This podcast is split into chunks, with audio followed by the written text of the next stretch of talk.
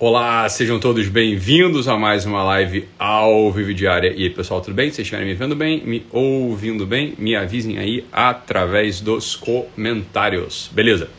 Então vamos lá, pessoal, entrando aí, horário um pouquinho diferente, de manhã eu não consegui, foi mal, mas não queria deixar de falar sobre esse assunto super importante que muita gente já conhece, né, já sabe, eu venho falando aqui, já colocou em prática, mas eu queria falar um pouquinho do fundamento desse assunto, que é um assunto que acaba limpando a gente mesmo, e não limpa só por fora, mas limpa por dentro, né? Nesse nosso, que é o assunto da esmola. Nesse nosso tempo estranho, é, a gente percebe, eu percebo com muita clareza, algumas pessoas que isso, isso, é muito comum, né? Isso é muito comum, não é só nesse nosso tempo, é que nesse, tempo, nesse nosso tempo agora do Covid e da máscara e da luva, isso fica muito claro, né? Algumas pessoas que fazendo essa, essa coisa que é mínima, que é duvidosa, que não se sabe ao certo, se, enfim. É, é, tá. O governador mandou fazer, o presidente mandou fazer, o OMS mandou fazer, sei lá, a pessoa põe máscara, põe luva, limpa com álcool gel, né? Se limpa, se limpa por fora. Essa pessoa acha realmente que ela é um tipo de salvador do mundo é um tipo de salvador do mundo, né? É, é, um, é um tipo de pessoa que, que realmente está fazendo assim, uma, uma grande contribuição. Mas olha, uma grande contribuição para a humanidade. É um tipo de pessoa especial, com uma tremenda consciência social, e todo o universo e todos aqueles dependem dessa sua consciência. Né? Olha, isso não é esquisito. O que eu estou falando não é só uma figura de linguagem, uma força de expressão. Isso está na cabeça de muita gente. É a cabeça de muita gente me fala, o fato da pessoa usar uma máscarazinha, usar uma luvazinha, ou seja, as coisas dessa limpeza por fora, ela começa a se julgar, se julga superior àqueles que não fazem isso, chegando a chamar os outros que não fazem isso, que sei lá por que motivo não estão fazendo, ou esqueceram, ou estão com falta de ar, ou, ou de fato acham isso uma palhaçada, sei lá, né?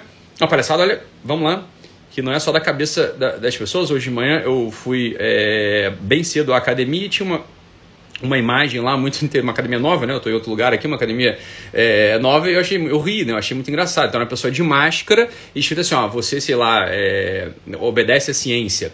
Uma pessoa com a máscara para baixo, de, dizendo assim, olha, você não entende a ciência. É, uma pessoa, sei lá, sem, sem máscara, dizendo assim, você nega a ciência. Eu falei, olha, para começar, isso é uma grande palhaçada. Né? A última meta-análise que saiu analisando os estudos sobre é, a prevenção da transmissão a partir do uso de máscara facial são absolutamente duvidosos. Então, estou discutindo, estou mandando o nego não usar máscara, estou falando nada. Eu estou querendo dizer o seguinte: olha, o fato do jeito usar ou não usar máscara, né, por exemplo, no nosso tempo, não faz com que ele seja nem superior nem inferior. Né?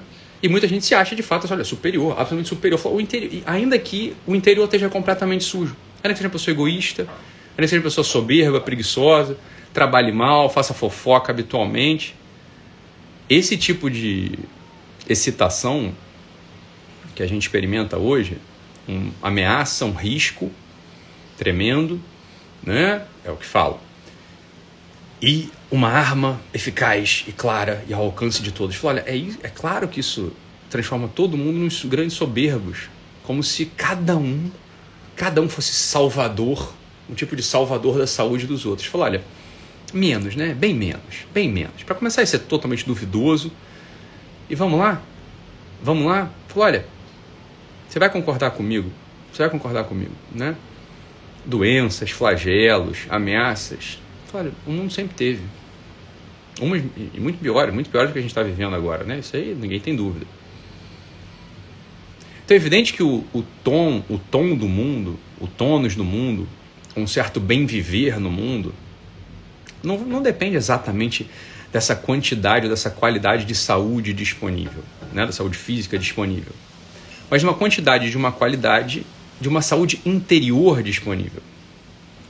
Então é claro que aqueles tempos nos quais havia pessoas absolutamente comprometidas em ser gente, pessoas generosas, dispostas ao combate, dispostas a se sacrificar, você vai concordar comigo que não tenha dúvida, é um tempo melhor de se viver. É um tempo melhor de se viver. É claro que é.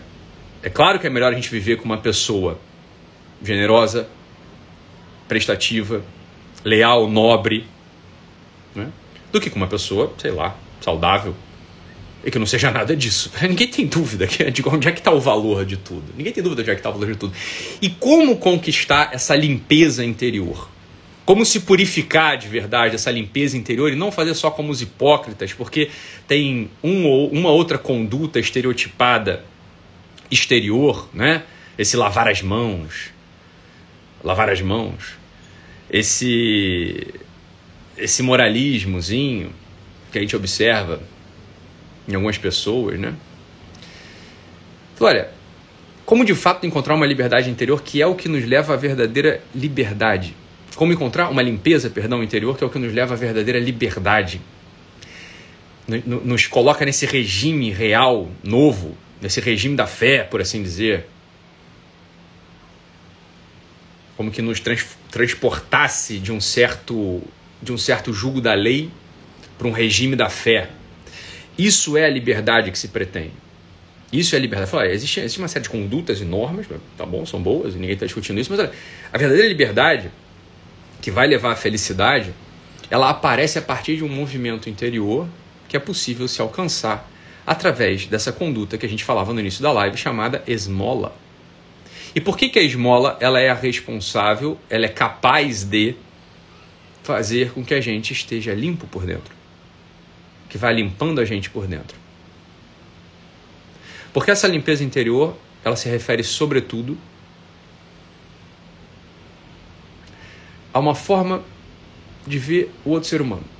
É uma forma de ver a outra pessoa que está na nossa frente. E ainda que a gente esteja cercado de mendigos, e nós somos o primeiro mendigo, né? nós somos o primeiro mendigo. A gente nos falta um monte de coisa, nos falta conhecimento, nos falta sabedoria, nos falta dinheiro, é, nos falta delicadeza, gentileza, humildade.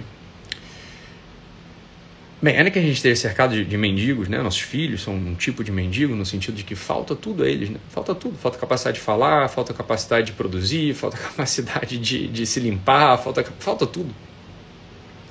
Para nosso esposo, nosso marido também falta tudo, né? Falta muita coisa, não tudo, mas falta muita coisa neles. Olha, é difícil a gente de fato entendê-los com essa realidade, com a realidade profundamente humana. Isso é o que leva empatia, né, no fundo. É muito difícil, porque, é claro, eles estão bonitinhos, são saudáveis, são é, da nossa família, do nosso sangue, são do nosso convívio, né? Agora, aquele sujeito que está debaixo da marquise, debaixo da ponte, fedido, sem dente, sem nenhum dente na boca, é, sujo, com frio, com fome. Esse sujeito, o mendigo, ele não é da nossa família, ele não é do nosso sangue, ele não é bonitinho, ele não tem nada. Não tem nada. O ato de dar esmola para um sujeito desse, numa só, numa, numa só tacada, numa só tacada, ilumina e queima. Ilumina por quê? E essa é a operação alquímica, essa é a operação mística que acontece no nosso interior quando a gente dá, faz o ato da esmola, de dar um dinheiro para o mendigo. Ilumina o que? Olha, ilumina aquilo que a gente não veria se não fosse esse ato da esmola. O que, que a gente não veria se não fosse esse ato da esmola? Fala, eu não veria que existe um ser humano ali. Eu não veria que existe um ser humano capaz de sair de um estado de total miséria, total obscurecimento, fome, para um outro estado, para um outro estado, esse sim mais digno, esse sim mais humano. Né? Quando a gente dá um dinheiro para o mendigo, o que, que a gente faz? Quando a gente dá um dinheiro para o mendigo, o que, que a gente está fazendo? A gente está apostando que aquele sujeito pode sair de um estado de privação para um estado de um, um pouco mais de bonança, de um pouco mais, uma instalação um pouco mais digna dentro do que se espera para um ser humano. Então é evidente que quando a gente faz uma, a gente dá uma esmola, a gente dá uma esmola, existe uma coisa que é o recrutamento daquilo que muitos já ouviram falar, do tal do amor ágape. O que é esse amor ágape? Existem várias formas de falar sobre o amor, essa é uma classificação que é muito útil também para gente aqui. O que é o amor ágape? O amor ágape é um tipo de amor que atravessa, é um olhar que atravessa, é uma luz que a gente coloca no outro, apostando que ele pode de fato ser mais parecido com aquilo para o qual ele foi criado. Isso é o que a amor ágape faz. Quando a gente olha para um filho, e claro, quando a gente olha para um filho, e a gente vê no filho, por exemplo, como falavam ontem nos comentários ali ao meu post no feed, quando a gente olha para um filho e vê no filho, olha, fonte de alegria, fonte de, de, de né, de, de, de, sei lá, essas coisas fantasiosas. Falei, desculpa falar, mas assim, é um amor muito pequeno que você tem por ele. Porque, em primeiro lugar, ele não é nada disso. E depois, se ele fosse só isso, que mérito você tem em amá-lo? Em acordar à noite para cuidar dele, em gastar horas de sono, preocupação, dinheiro? Falei, muito pouco, né? Se ele te dá tanto em troca, falei, olha, claramente falando, você é só um egoísta. Né? Você está procurando algo que ele te dê em troca para poder amá-lo, para poder se dedicar. Olha, ele não te dá nada disso. A criança ela te dá preocupação, choro. É isso que ela te dá. Isso não diminui nada o teu amor por ela, ou não deveria diminuir nada o teu amor por ela. Pelo contrário, deveria fazer com que aumentasse o teu amor por ela. Uma pessoa madura, uma pessoa normal, a olhar para um filho e confessar, falar, olha, é um peso. É claro que é um peso. Né? E daí? E daí que é um peso? É justamente pelo fato dele ser um peso que meu amor por ele é 20 mil vezes maior do que o amor por qualquer outra coisa que seja gostosa. Olha, é isso que faz esse amor ser diferente dos outros. É isso que faz com que esse amor seja mais luminoso, incondicional. O que, que aquelas pessoas que estavam chocadas quando eu disse que filho é um peso? Não, pelo contrário, o filho é uma grande alegria, o filho, é, o filho me traz um monte de coisa. Eu falei, o que você está declarando, meu amor? É por isso que eu falei, para de falar, você é burra. Para de falar. Você é burra. Você está dizendo o seguinte: fala, o meu amor pelo meu filho não é incondicional. O meu amor pelo meu filho é condicionado a essa alegria que ele me devolve. Isso é uma imaturidade sem fim. Isso é uma bobeira, isso é uma palhaçada. Fala, francamente, não, é, você não é uma mãe, não é um pai maduro e comprometido com seu filho. Claro que não. Mas por quê? Porque você não tem o exercício do amor ágape. Você só tem o amor eros dentro de você. Fala, olha, eu só consigo me inclinar e me doar para aquelas realidades que me dão algo em troca. Isso é o próprio do amor eros. O amor eros é o seguinte: fala, tem uma coisa gostosa na minha frente, bela na minha frente, agradável na minha frente. Se é belo, gostoso e agradável, eu me inclino e recebo. E recebo tudo isso. Recebo essa gostosura, essa afabilidade, a beleza. Né? Claro, pouco mérito você tem, né? não é que tem pouco mérito, é um tipo de amor. Né? É um tipo de amor, mas é um amor ainda débil. É um amor fragílimo. É um amor que não te dá liberdade. Por quê que não te dá liberdade? Porque você fica encarcerado, preso nessas realidades do prazer apenas e do bem viver. Quando a vida concreta, a vida real, ela é feita de esforço, dedicação, sangue, suor, lágrima, né? Como dizem. Fala muito. É, é justo que muito custe o que muito vale. As coisas que muito valem, elas não se alcançam. Elas não se alcançam por esse movimento eros. Elas são alcançadas pelo movimento ágape. Por essa capacidade de iluminar e queimar. Iluminar aquela realidade que não está patente, não está clara na nossa frente. Fala, olha, não há nada no mendigo que me agrade. Nada. Ele é feio, desconhecido, sujo, uma ameaça. Ele é uma miséria, uma chaga. Nele tudo é falta, tudo é carência, tudo é subtração. Então, quando eu dou a esmola, eu estou iluminando isso que eu não veria se não fosse o ato de dar a esmola, esse ato extrínseco. E ele queima. É luz, é, é, é, é luz e calor, é o fogo, não é? É luz e calor. Ele queima os meus julgamentos, os meus juízos torpes. Ele queima essa distância que eu coloco entre ele e eu. Olha, eu sou feito, eu sou muito parecido com ele. Eu sou muito parecido com ele miserável. Me falta tudo. Me falta amor, me falta fé, me falta esperança. Me falta né, dedicação, né, entrega. Me falta liberdade, né? Me falta liberdade. Eu não sou livre ainda. Eu ainda estou sob o jugo da lei. Eu não estou ainda no regime da fé. Esse é, é o efeito da esmola na alma daquele que a pratica, no espírito daquele, na vida daquele que pratica. Esse é o efeito da esmola. A esmola ilumina e queima. Queima esses maus julgamentos, esses maus juízos. Falou, pelo menos se eu der esmola pro mendigo, ele vai comprar cachaça.